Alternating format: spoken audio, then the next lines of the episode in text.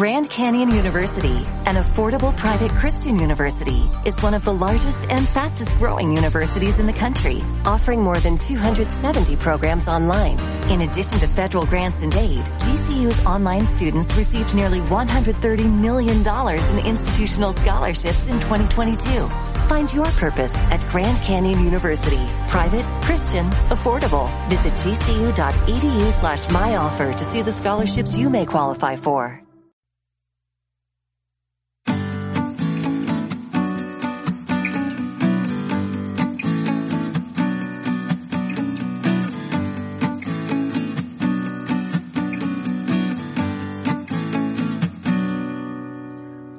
Todos los opositores que estéis escuchando. Mi nombre es Raquel Fernández y soy una de las docentes del Centro de Oposiciones CENO.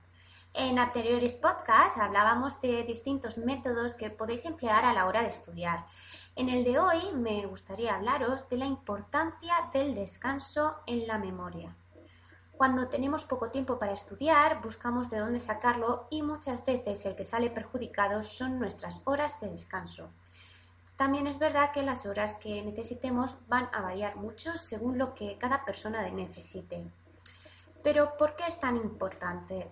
Bien, distintos estudios mantienen que dormir después de estudiar ayuda a memorizar y que por el contrario la capacidad de memoria y concentración después de una noche de vigilia sin dormir se reduce muchísimo haciendo contraproducente el esfuerzo efectuado para estudiar.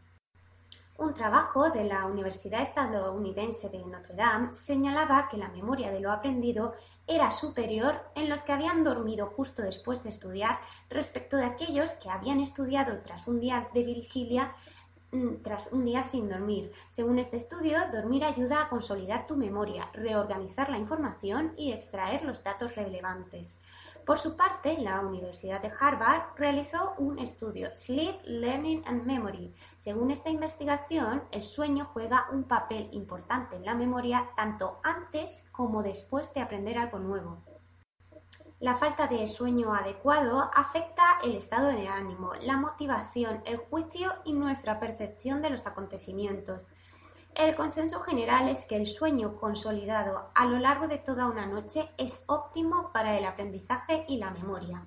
Realizaron estudios en animales y humanos concluyendo que la cantidad y la calidad del sueño tienen un profundo impacto en el aprendizaje y la memoria.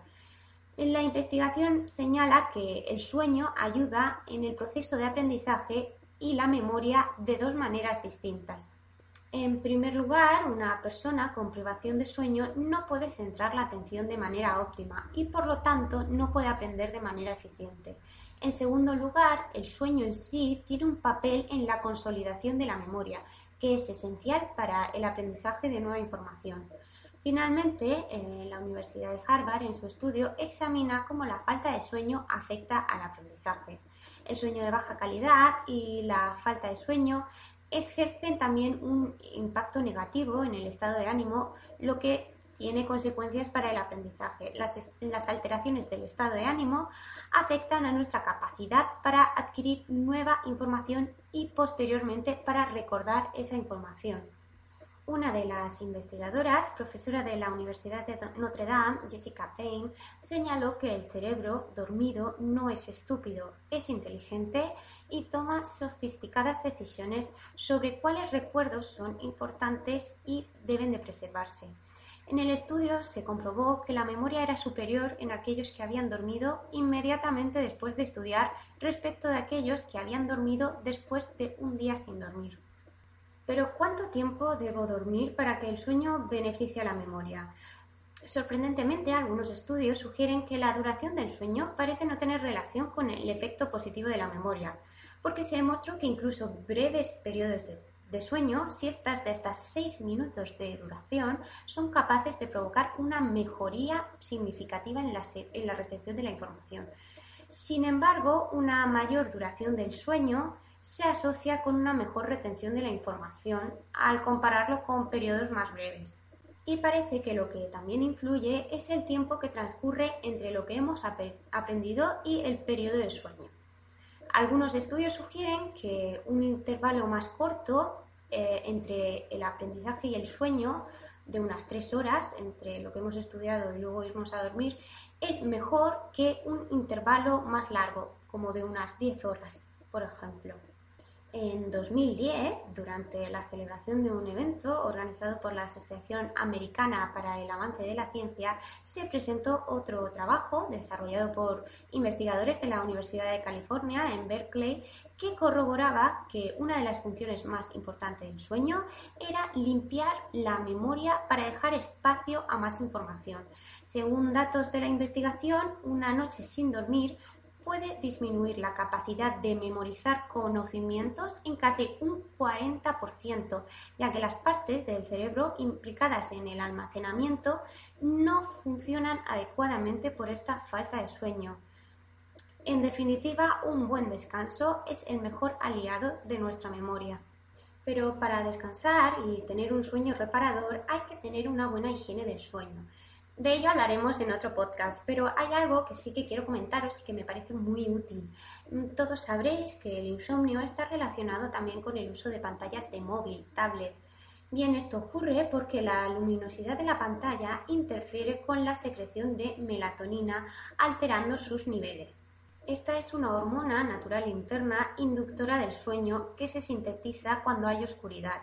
Bien, para evitar esto, os recomiendo que descarguéis aplicaciones para regular el, color de la pantalla.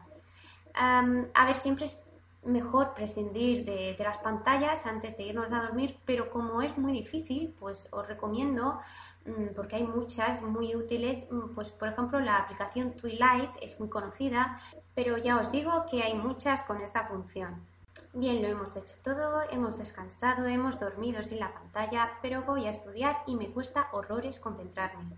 Estoy muy despierta, con muchas ganas, pero mi mente va a mí. Pues igual aquí el problema es que te has pasado con la dosis de cafeína. Mirad, cuando estudiéis vais a escuchar mucho a vuestro cuerpo, porque cuando estáis sentados todo el día estudiando sois muy conscientes de cómo os encontráis, más cansados, más distraídos o por el contrario, si hoy me sale todo bien, me lo estoy aprendiendo genial y estoy pues muy contenta. Pues a la hora de alimentarnos tenemos que ser muy conscientes de lo que comemos y de cuánto comemos, porque te tomas un café para espabilarte y resulta que te ha puesto a mil por hora y hasta que no han pasado dos horas pues no tienes ese nivel de concentración óptimo para memorizarlo todo. Y esto ha sido por culpa de la cafeína. Está muy bien que nos des ganas de hacer cosas, pero cuando toca estudiar lo importante es tener la mente descansada y en calma. Y el café es un poco contraproducente. Aquí os recomendaría reducir la dosis, no dejar de tomarlo, pero en dosis menores, siempre que os deis cuenta de que no os podéis concentrar pero mm, que vais como una moto, ¿no? Es decir, si veis que el café os sienta bien y que tenéis un punto óptimo de concentración, pues no sería necesario reducir el consumo de cafeína o de cualquier otra bebida excitante. Personalmente, tanto el consumo de café como de otras bebidas excitantes que están muy de moda, yo los descartaría porque me parece que lo único que hace es despertar la mente, pero que para concentrarnos y memorizar, que es lo que necesitamos, produce el efecto contrario. Pero también, además de lo que os he comentado del café y de escuchar vuestro cuerpo, pues tenéis que pensar también en la hora a la que os toca poneros. Porque si es por la tarde, después de comer, pues lo ideal sería comida ligera, porque después de un guiso nuestro cuerpo está empleando demasiada energía en digerirlo y nuestro cerebro no va a estar óptimo y descansado para ponerse a tope a estudiar. Por todo esto es bueno escuchar a vuestro cuerpo, ver cuándo rendís más, a qué hora, pero cuando no podemos escoger las horas de estudio, entonces tenemos que estar pendientes de otros factores para reducir el cansancio y la fatiga y detectar pues eh, dónde fallamos, dónde se nos va más energía para ser más productivos. Bien, ahora supongamos que lo habéis hecho todo bien, habéis descansado, no habéis pasado con la cafeína, tampoco con la comida y aún así pues te resulta imposible ponerte a estudiar, concentrarte. Bueno, pues para eso te invito a que practiques una rutina diaria de respiración. Ahora es muy popular para conciliar el sueño pero su función es la de ralentizar los latidos del corazón, favorecer la circulación de oxígeno, nos va a oxigenar y además también eliminaremos toxinas de nuestro sistema. Por lo que antes de ponerte a estudiar para calmar tu mente y oxigenarla, te invito a que la practiques. Mm, tienes que hacer una inspiración de 4 segundos, luego mantener el aire durante 7 segundos y más tarde expulsarlo durante 8 segundos. Estos tiempos pueden amoldarse a tu capacidad y puedes empezar pues por menos tiempo, pues por ejemplo 4 minutos de 4 segundos, perdón, de inspiración y luego mantienes 3 segundos y expulsas el aire durante otros 3 segundos y así paulatinamente ir aumentándolo según tu capacidad pulmonar.